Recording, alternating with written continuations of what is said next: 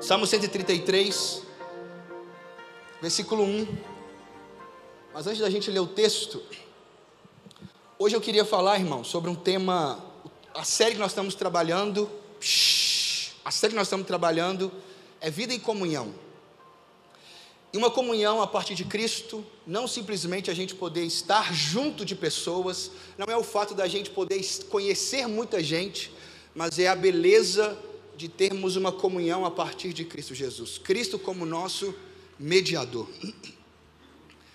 E, e diante disso, hoje um tema que eu quero compartilhar com vocês é sobre solidão. Eu queria falar sobre solidão, que é algo que talvez muitos aqui já passou por essa fase, muitos talvez estejam vivendo essa fase, ou provavelmente você vai passar em algum momento na sua vida sobre o momento de uma solidão. E o que seria essa solidão? E eu vejo como um grande desafio a nossa geração de hoje, a maneira como nós nos relacionamos com as pessoas, a maneira como nós vivemos a nossa vida, os parâmetros, os valores, como nós enxergamos as decisões que tomamos e estamos vivendo um momento na história de muita solidão entre as pessoas. E eu queria começar com esse texto, pode passar por gentileza, o, o versículo. E o texto diz assim: Como é bom e agradável quando os irmãos convivem ou vivam em união. Ali o Senhor concede a bênção da vida para sempre. Como é bom e agradável quando os irmãos convivem em união, pois o Senhor concede a bênção da vida para sempre. Esse texto é um texto que acho que todo mundo que é crente conhece ele. Cantamos canções olhando para o outro, de mãos dadas muitas vezes, somos corpo assim bem ajustados. Temos várias canções que falam sobre a beleza da unidade, da comunhão. E isso é algo que a Bíblia ela preparou para nós. Nós somos seres criados por Deus para se relacionar. Nós fomos criados para viver em comunidade. Nós fomos criados para viver a partir de Deus relacionamentos saudáveis um com o outro. Deus nos deu um mandato social, que é um mandato de nós amarmos uns aos outros, um, um mandato de cuidarmos uns dos outros, um mandato de sujeitarmos uns aos outros, de servirmos uns aos outros.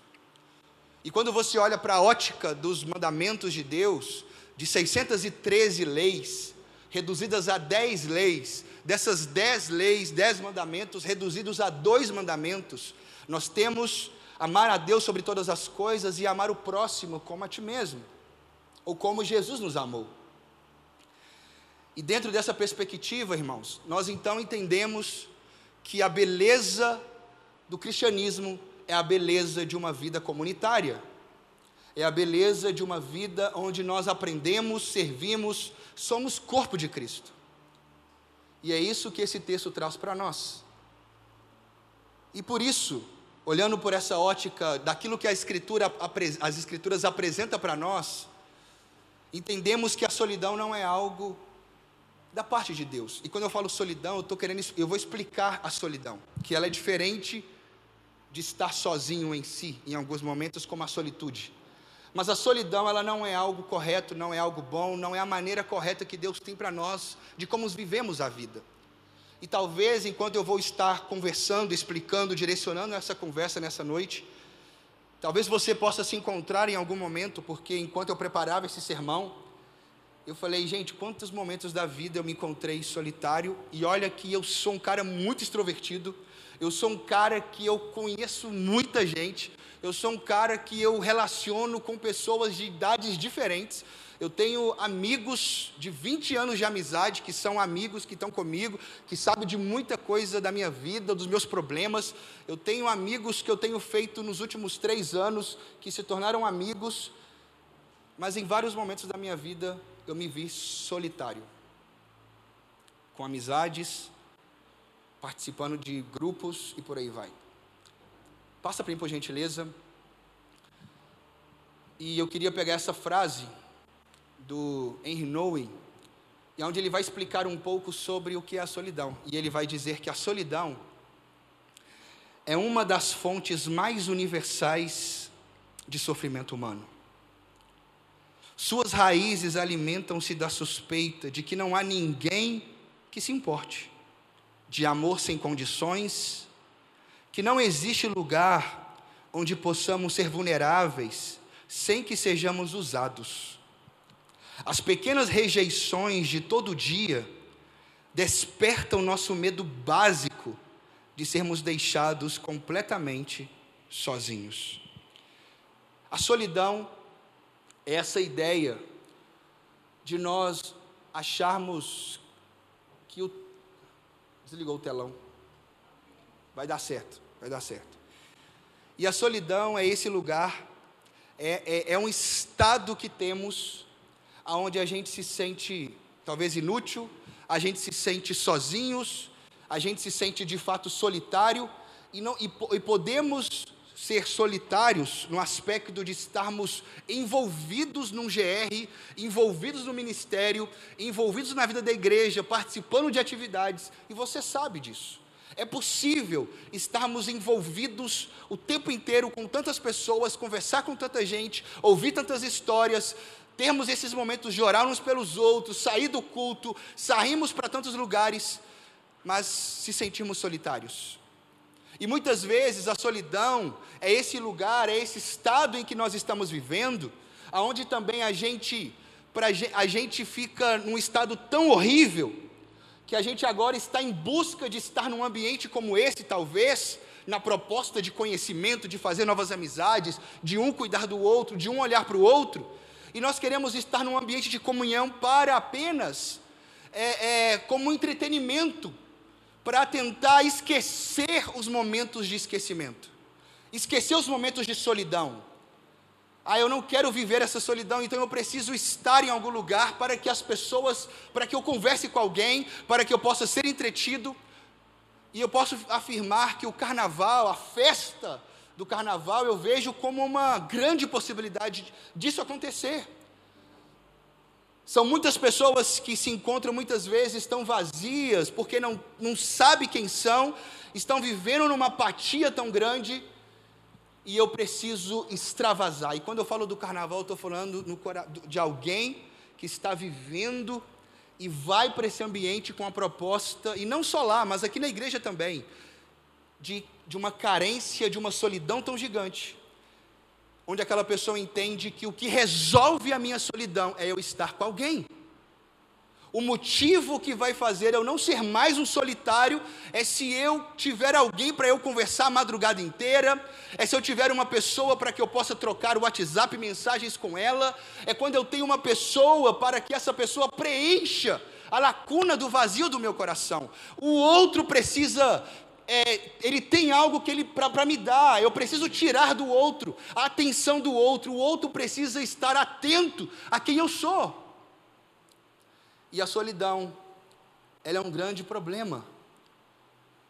Porque o que Ernoin fala que ela é uma das fontes mais universais de sofrimento humano. E sim, quando nós vemos hoje o, o nível de pessoas em situação de depressão, em pessoas que estão totalmente abatidas e elas não se sentem amadas, elas não se sentem observadas, ninguém presta atenção em mim porque eu não tenho nada em mim de valor para que o outro possa se achegar à minha pessoa. E eu me sinto só. E é um sofrimento que passamos por ele. Enfrentamos ele. E eu queria apresentar aqui alguns sintomas, sintomas, não a causa, mas sintomas, algumas coisas que eu fui pesquisando da solidão a baixa, a baixa estima, a baixa autoestima, os relacionamentos interpessoais quebrados, o que, que seria isso? Mas a baixa autoestima muitas vezes está ligado à aparência, pode ser uma pessoa que se sente tem um complexo de inferioridade uma aparência física, então ela tem uma baixa autoestima sobre isso e ela às vezes tem dificuldade de se aproximar, de se relacionar e por aí vai. Relacionamentos interpessoais quebrados são pessoas que na sua vida passaram por situações de decepção, relacionamentos que foram quebrados dentro de casa, com amigos, seja no ambiente de trabalho, ou medo que essa pessoa agora tem né, de se relacionar com outro por tantos motivos. Desejo de independência, aquela pessoa que quer sair de casa talvez com 18 anos, sair para trabalhar, para poder ganhar dinheiro, e essa pessoa está envolvida na faculdade, em querer ter um bom, um bom plano de carreira, ganhar dinheiro, e essa pessoa começa a se envolver tanto na sua vida profissional, que ela agora esquece de querer cultivar relacionamentos, de cultivar amizades, e quando ela se deu, ela se encontra num lugar de solidão, ela olha para o lado e ela não tem ninguém, ela não cultivou amizades saudáveis, sinceras, e ela se encontra num ambiente de solidão e ela olha para si e fala: Eu preciso saciar essa minha solidão, eu preciso resolver esse problema, e muitas vezes faz de maneiras erradas. Eu estou falando para cristãos, para a igreja. E isso muitas vezes acontece dentro do nosso cenário. Hoje nós temos, estamos vivendo uma fase de ganhar dinheiro. Nós estamos vivendo uma fase de tantas informações que chegam para nós para você ganhar muito dinheiro. E dinheiro fácil muitas vezes. E às vezes a gente investe tudo e isso muitas vezes é uma fuga para não termos relacionamentos, para não criarmos, para não se frustrar com pessoas e por aí vai. Circunstâncias da vida, seja talvez um amigo muito próximo que você tinha, e esse amigo seu teve que mudar para um outro estado, para um outro país, e você perdeu uma grande amizade. Perdeu no sentido de não estar mais tão presente assim. E aquilo talvez mexeu com você. Talvez aquela pessoa, você é um cara solteiro e você tinha um grande amigo solteiro também, e esse cara começou a namorar e vice-versa. E aí agora essa pessoa só se relaciona com o namorado, com a namorada, está inserido nessa vida só do, da vida conjugal, e o outro que continua solteiro, talvez ele não tem mais a mesma atenção que tinha antes. Então, circunstâncias que acontecem, então são sintomas que pode vir relacionado à vida de solidão. Indisposição, incapacidade para comunicar-se. Talvez você é uma pessoa que é mais fechada, mais retraída. Você não tem facilidade de chegar num ambiente para se aproximar. Às vezes, a gente fala aqui, né? Ô, procure pessoa do seu lado aí. E você nunca dá o primeiro passo. Você é aquela pessoa que. Deixa eu esperar as pessoas virem em mim. Porque eu não tenho essa. Não consigo. O que, que eu vou falar? E às vezes, para algumas pessoas, isso chega a ser um pavor. Ter que se aproximar de alguém para conversar alguma coisa. Isso é um pavor, porque aquela pessoa tem uma indisposição, incapacidade ou inabilidade para comunicar com a outra pessoa.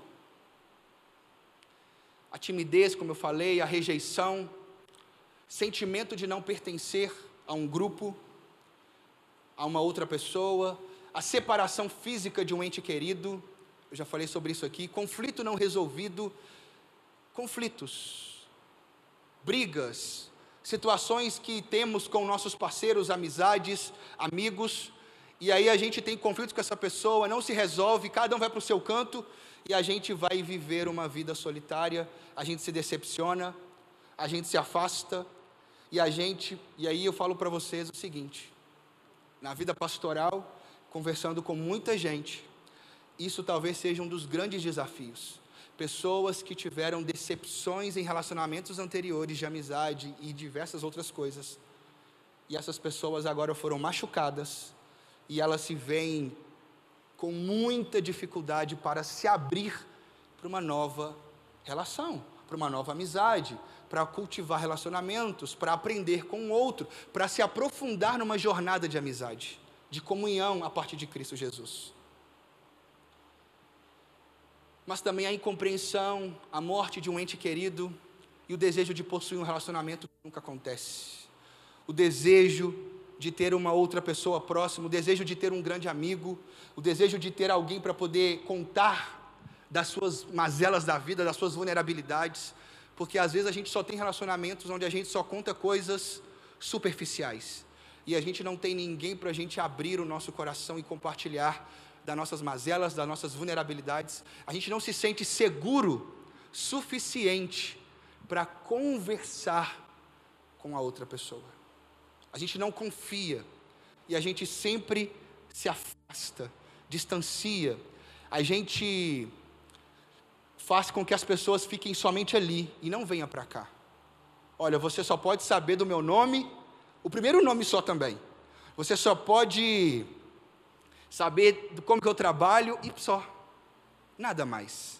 Vamos ficar por aqui. Não precisa ficar sabendo um da vida do outro e por aí vai.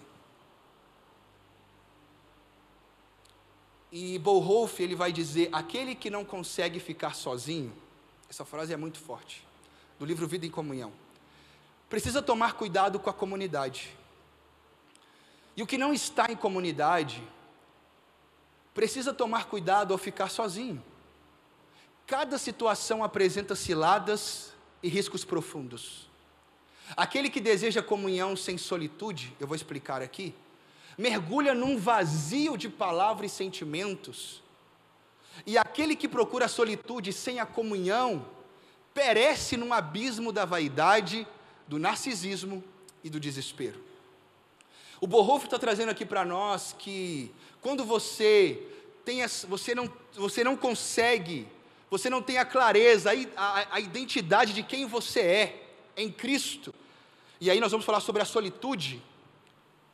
Quando você tem dificuldade de ficar sozinho, de viver momentos na sua vida de se afastar das pessoas, para realinhar o seu coração, para sondar o seu coração, para entender, para re. Como é que eu posso dizer? Re. Reconduzir a sua proposta de caminhada, motivação e por aí vai.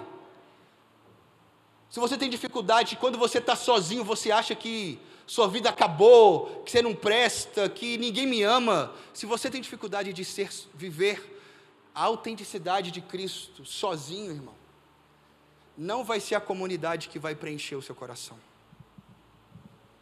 Porque senão, se você chega numa comunidade vivendo a solidão na essência dela, você vai querer apenas sugar do outro a sua proposta, a sua ideia para que você esteja em comunidade é apenas para tirar dos outros. O que que essa igreja tem para me dar? O que que o mirante tem para me dar? O que que essas pessoas que estão conversando comigo, que oram comigo aqui quando pede para orar, o que que essas pessoas têm para me dar? É o que o outro tem. E a gente sempre vai querer se relacionar na medida, na ideia de um idealismo onde o outro tem que fazer algo porque eu sou carente eu tenho dificuldade, eu estou vivendo algo tão difícil, e aquela pessoa vai estar motivada a querer se relacionar com o outro para obter do outro, para tirar do outro, para sugar do outro, pra, baseado no entretenimento, baseado e aquilo ali, aqueles momentos de relacionamento, de conversas, de pós-mirante, por exemplo, de sairmos daqui, de irmos para algum lugar, ficarmos a madrugada inteira conversando, talvez isso seja a gente estar se enganando, vivendo um auto-engano, porque a gente começa a achar que isso é comunhão, quando na verdade eu só quero entretenimento para o meu coração, para a minha alma. Eu só quero estar nesses ambientes para, para que eu me sinta amado. É esses ambientes que me fazem sentir amado. É esses lugares que fazem eu me sentir, nossa, como eu sou importante.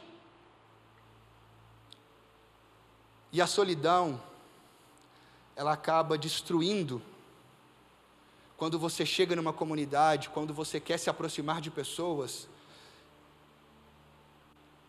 ela acaba te decepcionando.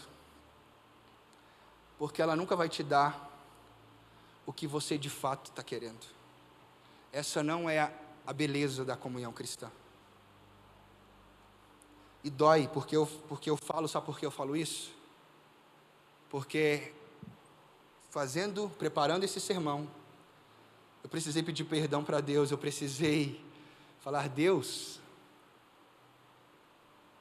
quantas vezes eu abusei de relacionamentos que eu tinha, eu abusei do outro, porque eu estava vivendo uma fase de solidão, e eu quis de todo jeito que o outro me desse atenção, que o outro massageasse o meu ego, que o outro fizesse o que o meu coração caído estava desejoso, e um desejo que é egoísta.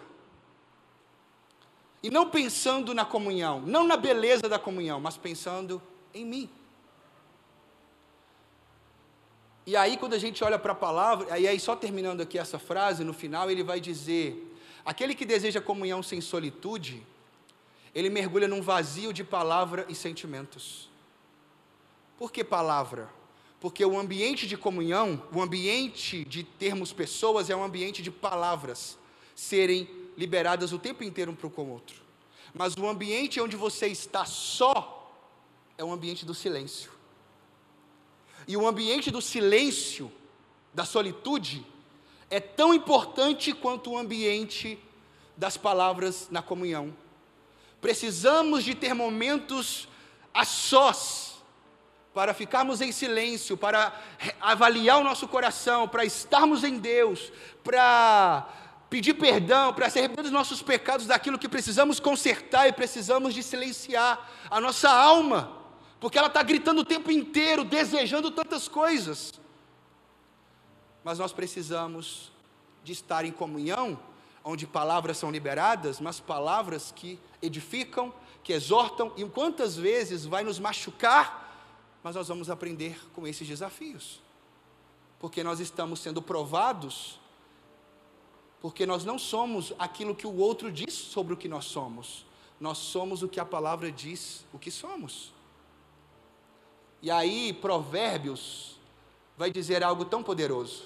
Provérbios 4, do 21 ao 23, vai dizer: Guarde as minhas palavras no fundo do coração, pois são vida para quem as encontra e saúde para todo o seu ser. Acima de tudo, guarde o seu coração, pois dele depende toda a sua vida.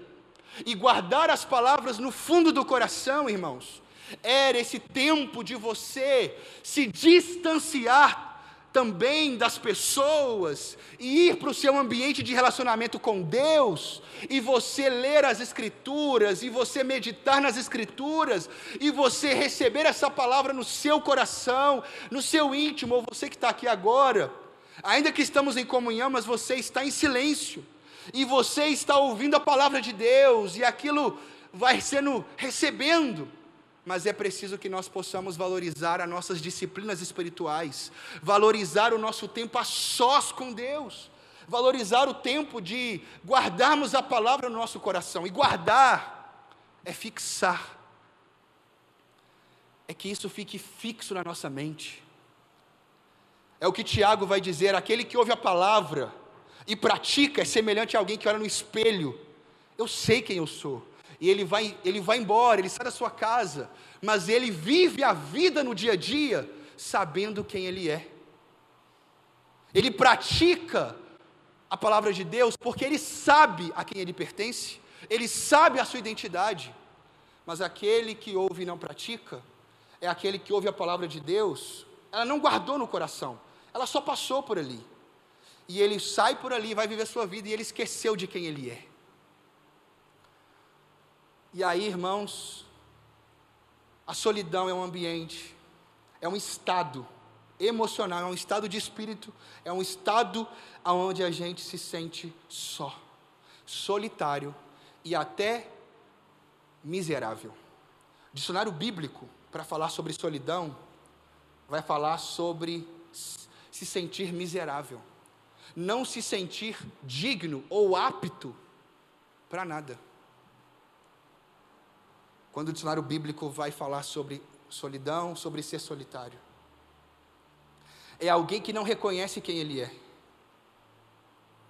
E aí, solitude, ela vai falar sobre. Olha o que é solitude, irmãos.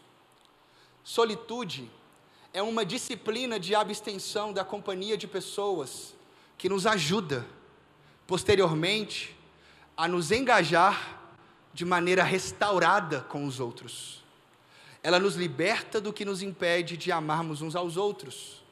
Obrigado. Porque na solitude, somos expostos ao amor de Deus, do qual necessitamos tanto, mas para quem estamos sempre ocupados demais para dedicarmos nossa atenção. A solitude é um encontro com Cristo, e por isso seu exercício nos liberta de várias coisas que podem estar nos oprimindo. A solitude, irmãos, ela é o totalmente ao contrário da solidão, porque a solitude é a ideia de você estar só. É você, de fato, se afastar do todo, ir para um lugar, e nesse lugar é onde você vai meditar na palavra de Deus. É nesse lugar aonde você vai encontrar, e quando eu falo de encontrar, Deus está em todos os lugares, estamos com Ele o dia a dia, mas é um lugar aonde nós vamos, é aquela ideia de Jesus vai dizer em Mateus 6, versículos 5 e 6, quando orardes, entra no teu quarto, fecha a porta e busca o Pai em secreto. E esse lugar é um lugar, é um lugar e o Tim Keller fala no livro Oração, porque na, a beleza da oração é a beleza de você ter que olhar para dentro de você. Para que você ore, você precisa refletir o estado que está o seu coração. Porque você grita socorro para Deus, quando você olha para dentro de você e você vê, Deus, está doendo, Senhor. Você precisa olhar para dentro do seu coração para gritar ajuda. Para você confessar pecado, você precisa olhar para dentro de você e ver: eu pequei. Eu pensei mal daquela pessoa, eu odiei aquele outro irmão. Eu tenho inveja daquele cara. Eu tenho ciúmes disso. E é nesse lugar que eu apresento as minhas vulnerabilidades, primeiramente, para que quando eu estiver em comunidade, irmãos, a minha relação com o outro vai ser uma relação saudável no aspecto, porque eu primeiramente sei quem eu sou em Deus. Eu preciso voltar para o lugar de relacionar com Deus. A solitude é essa disciplina, é de você ser intencional, irmãos, em ver a beleza de estar só. E existe beleza em estar sozinho. E isso precisa ser algo constante na nossa vida. A beleza de nos aproximarmos de Deus. A beleza de nos encontrarmos com Deus. Marcos capítulo 1 vai dizer que Jesus, ele tinha trabalhado o dia inteiro, feito tantas coisas naquele num dia específico, e aí de noite todo mundo foi dormir. E Jesus despediu todo mundo, despediu a multidão. Todo mundo achou que Jesus ia dormir. Jesus foi para o deserto para orar. Em vários momentos na Bíblia vemos Jesus despedindo a multidão e ele indo para algum lugar só para orar ao Pai. E é nesse lugar que a nossa identidade é fortalecida. É nesse lugar que a palavra de Deus, ela ganha força para nós, quando eu vou meditar nas escrituras, misericórdia.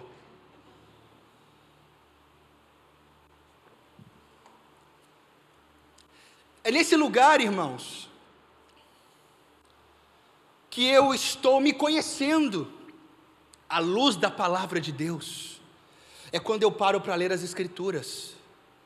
Porque a palavra de Deus vai dizer que eu sou pecador. Mas a palavra de Deus vai dizer também que eu sou filho dele. A palavra de Deus vai dizer que eu sou amado dele. A palavra de Deus vai, ela diz a verdade sobre quem eu sou. A palavra de Deus vai dizer sobre a beleza do perdão, sobre a beleza de confessarmos pecados para irmãos em Cristo, sobre a beleza de saber que somos frágeis, que somos pecadores e que vamos falhar uns com os outros, mas quando chegarmos em comunidade e sabemos que somos fracos, a, a teologia da graça, ela, ela quase que me salvou de novo, eu me sinto assim, quando fala por quê?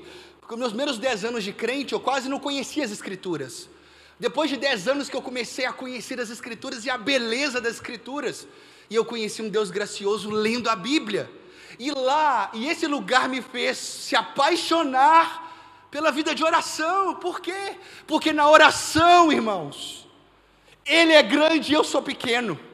No lugar da oração é o lugar onde eu sou frágil, eu sou pequeno, eu sou pecador, eu tenho desejos impuros, eu tenho tantas coisas, tantas mazelas em mim. É nesse lugar, mas Ele é bom, Ele é perfeito, e esse Deus, Ele me ama, Ele está arrancando de mim todas as sujeiras dia após dia, me libertando de quem eu sou. É nesse lugar onde a solitude, ela vai sendo amadurecida em nós. E é na presença de Deus, no sentido dessa relação, dessa comunhão. O outro nunca vai te dar o que só Deus pode te dar. Não crie expectativas no outro, no aspecto dele representar algo tão gigante que às vezes só o Senhor pode te dar isso o outro vai te decepcionar. Nós vamos, eu vou decepcionar o outro. Mas a solitude é o lugar de saber quem nós somos. É o lugar aonde Deus disse para Jesus lá no batismo: Tu és o meu filho amado em quem eu tenho prazer. E eu gosto da música da Laura Sogueles porque ela vai dizer isso. E eu irei por aí cantando dessa identidade, que sou teu filho amado. Efésios 5:1 vai dizer: "Sede pois imitadores de Deus como filhos amados". Eu e você precisamos estar no lugar da solitude, porque é lá que a nossa identidade de filho amado é revelada. E quando eu sei que eu sou um filho amado, irmãos, eu não vou ficar me ressentindo com o outro, num aspecto que o outro ah, eu não quero saber do outro. Não, pelo contrário, você vai querer resolver as coisas, porque você sabe que o outro, assim como você, somos falhos um com o outro. E ele vai dizer aí ó, também. É importante destacar essa frase, a frase da Vanessa Belmonte. É importante destacar que a solitude é praticada na companhia de Deus. É o exercício de se calar e aquietar diante daquele que me vê me conhece completamente e me ama profundamente. É o esforço de me concentrar na voz dele, que me chama pelo nome e se revela a mim através das Escrituras. Para que possamos ter amizades, relacionamentos, e aí eu estou falando de qualquer tipo de relacionamento, até no casamento, no namoro, no noivado, nas amizades, relacionamento do filho com o pai, relacionamento de um pai com o filho, relacionamento entre irmãos, todos eles precisam ser pautados a partir quando nós sabemos, eles serão saudáveis quando eu sei quem eu sou na pessoa de Jesus.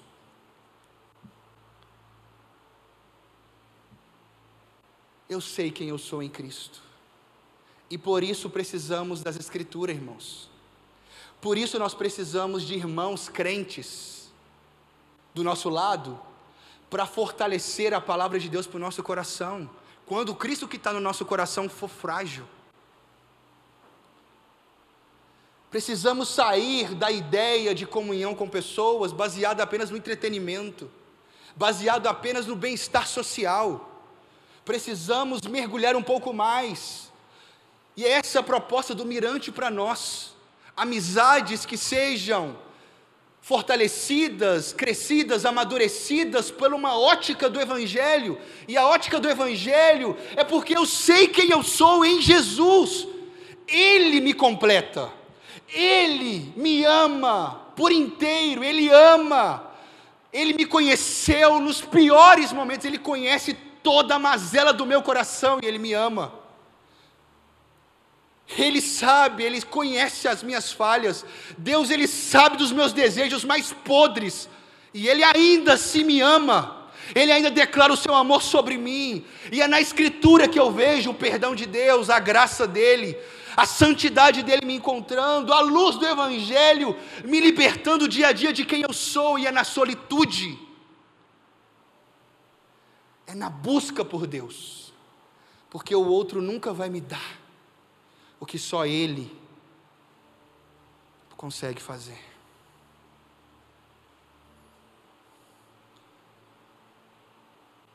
E essa é a proposta, irmãos. E eu queria, eu pus aqui uma oração também. Querido Senhor, somos tão carentes de relacionamentos verdadeiros e muitas vezes nos agarramos aos outros de maneira distorcida. Ajuda-nos a exercitar a solitude e a soltar as amarras que nos impedem de estarmos a sós contigo, para que possamos receber teu amor, aprender a te amar e amarmos uns aos outros. Que seja um lugar de encontro e de liberdade. Em nome de Jesus. Amém. Da solidão à solitude. A solidão, irmãos, ela nos destrói. Não é o projeto de Deus para nós a solidão é a comunhão. Como é bom e agradável que os irmãos vivam em união. Mas para vivermos uma comunidade bom, que isso seja bom e agradável, é quando temos comunhão uns com os outros. Para servir, para amar, para se sujeitar ao outro. Para lavar os pés, para pedir perdão, para se humilhar. Aquele que se humilha será exaltado. Que a gente possa buscar sempre o lugar de servir um ao outro. E isso é um tapa na minha cara todo dia. Senhor, porque todas as vezes que eu tiver dificuldade para amar alguém, eu preciso voltar eu preciso vou continuar aqui nesse lugar de solitude para falar, Deus, me ajuda a amar. E eu termino aqui com uma fala e eu de vez. O meu pai e minha mãe se divorciaram quando eu tinha oito anos de idade. E o meu pai, na minha ótica, meu pai não tem nenhum exemplo positivo para me dar. Tipo, não, meu pai é bom nisso. Eu não tenho.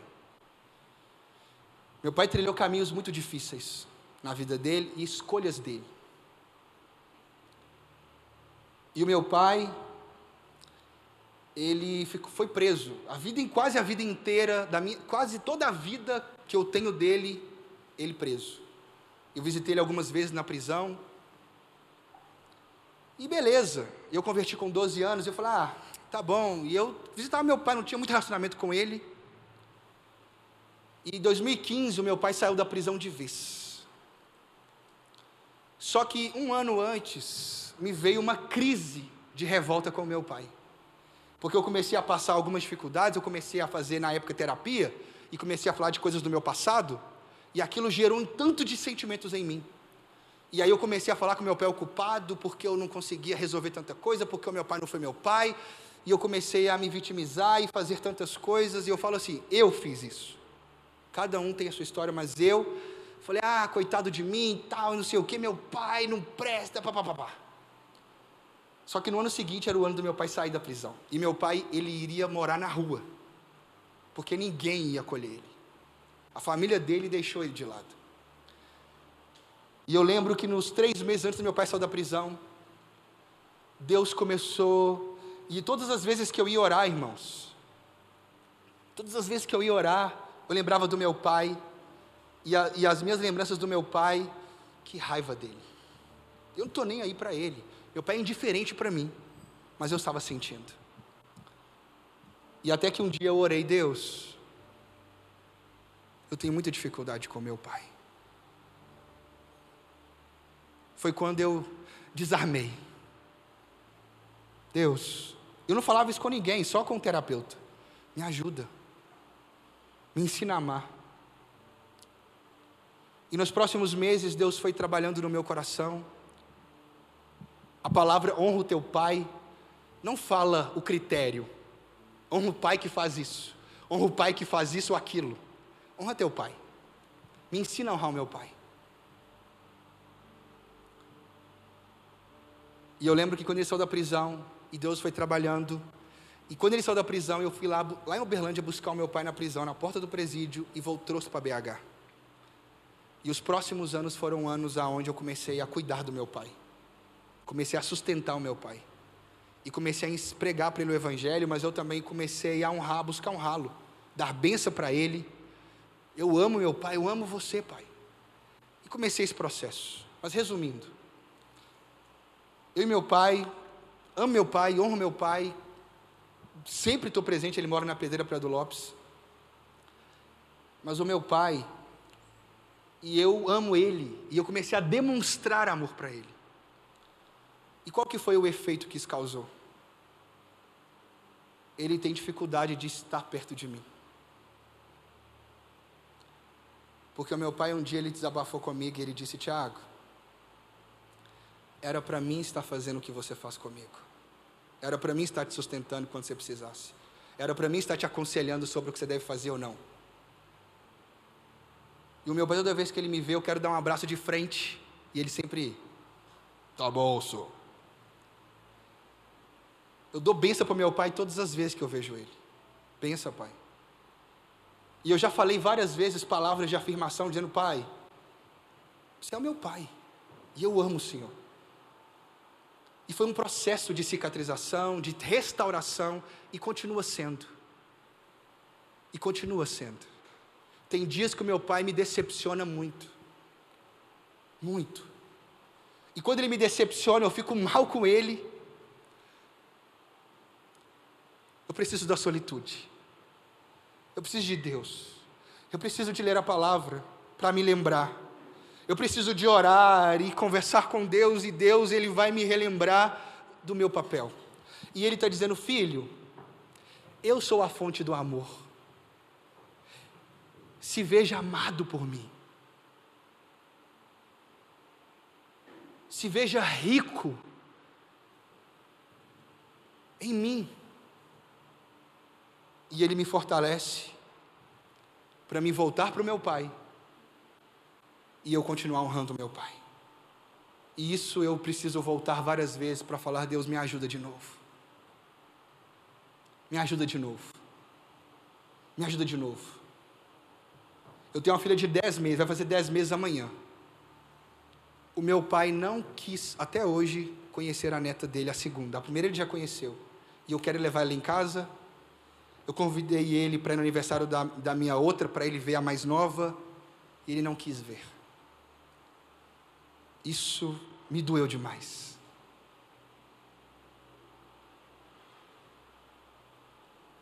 E eu precisei voltar para o lugar sós com Deus e falar: Deus, me ensina, me ajuda. Porque o meu coração é tão mau, Senhor. E quantas vezes dá vontade de só deixá-lo de lado, de ser indiferente, de entender que, de tirar isso de mim e querer não sofrer com a relação com meu Pai. Mas aí, todas as vezes que eu oro, que eu estou com o Senhor, o Senhor me relembra eu te chamei para honrar, para servir, para amar. E vai ter comunhão com seu Pai. Eu vou te capacitar.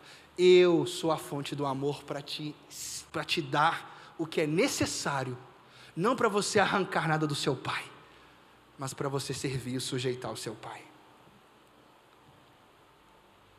Se você tem vivido tempos de solidão, de sintomas, que tem te afastado de, de, de, às vezes, a motivação do seu coração, de como você tem se relacionado com o próximo.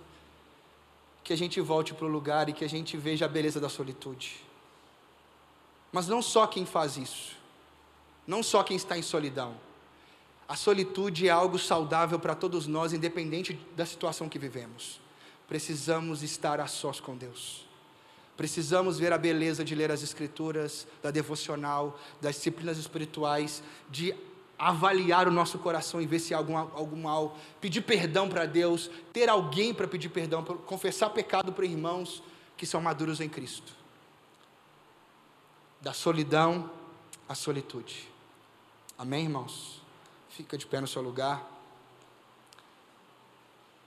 E eu já queria, eu queria só fazer uma oração rapidão. Eu queria que você fizesse a sua oração. E nós vamos para o tempo de mesa. Nós teremos um tempo de mesa de alguns minutos. Nós vamos separar algumas mesas. Nós vamos. Põe para mim, por gentileza, as perguntas. Nós vamos ter essas duas perguntas, essas duas né, ideias aqui, para a gente poder conversar. E, e a gente vai ficar no tempo que achar necessário. Quem quiser sair antes, pode sair também. Que seja algo saudável. Amém? Pai, eu quero te agradecer nessa noite pela tua palavra, Senhor. Eu quero te apresentar o nosso coração, eu quero te apresentar as nossas vidas, eu quero te apresentar quem somos, Deus. Eu oro sobre aqueles que estão aqui, ou até eu mesmo, que tenha vivido tantas situações de solidão, Senhor.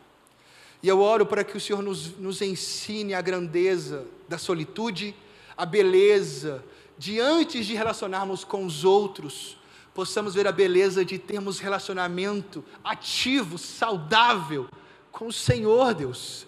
A beleza das disciplinas espirituais, a beleza de pararmos para ter um tempo com o Senhor, de ouvir o Senhor, de ler a tua palavra, de meditar nas Escrituras. Ah, Deus, nos ensina a beleza de avaliar o nosso coração, assim como Davi disse: vê se há em mim algum caminho mau e guia-me. Ah, Deus, assim como Davi disse, Senhor, para que, porque estás abatido a minha alma, porque te perturbas dentro de mim, e a gente só consegue muitas vezes saber como estamos quando saímos da, da multidão, quando saímos da coletividade, quando saímos dos grupos e estamos a sós. Que o a sós seja tão importante quanto a beleza da comunhão. Que a gente veja a solitude e a comunhão andando juntas, de mãos dadas, que a gente seja inteiro ao estar com o Senhor sozinho, e que a gente seja inteiro ao ter comunhão uns com os outros, que a gente seja inteiro ao se dar ao outro, ao amar o outro, que a gente seja inteiro, Senhor, em servir o outro, em se doar pelo outro, Senhor. E que esta seja a nossa característica, Pai que o mirante possa ir por esse caminho de comunhão. Nos perdoe, Senhor, por abusarmos das amizades, nos perdoe por não relacionarmos com o Senhor. E isso, e a gente criar expectativa no outro, que o outro me dê, que o outro me dê, que a gente tire do outro o tempo inteiro. Deus, nos perdoe. Que a gente não abuse do outro, mas que a gente sirva o outro. E que a gente possa se encharcar da tua graça te conhecendo, se rendendo ao teu amor, à tua graça. É o que eu te falo, te peço, em nome do Pai, do Filho e do Espírito Santo. Amém. Thank you.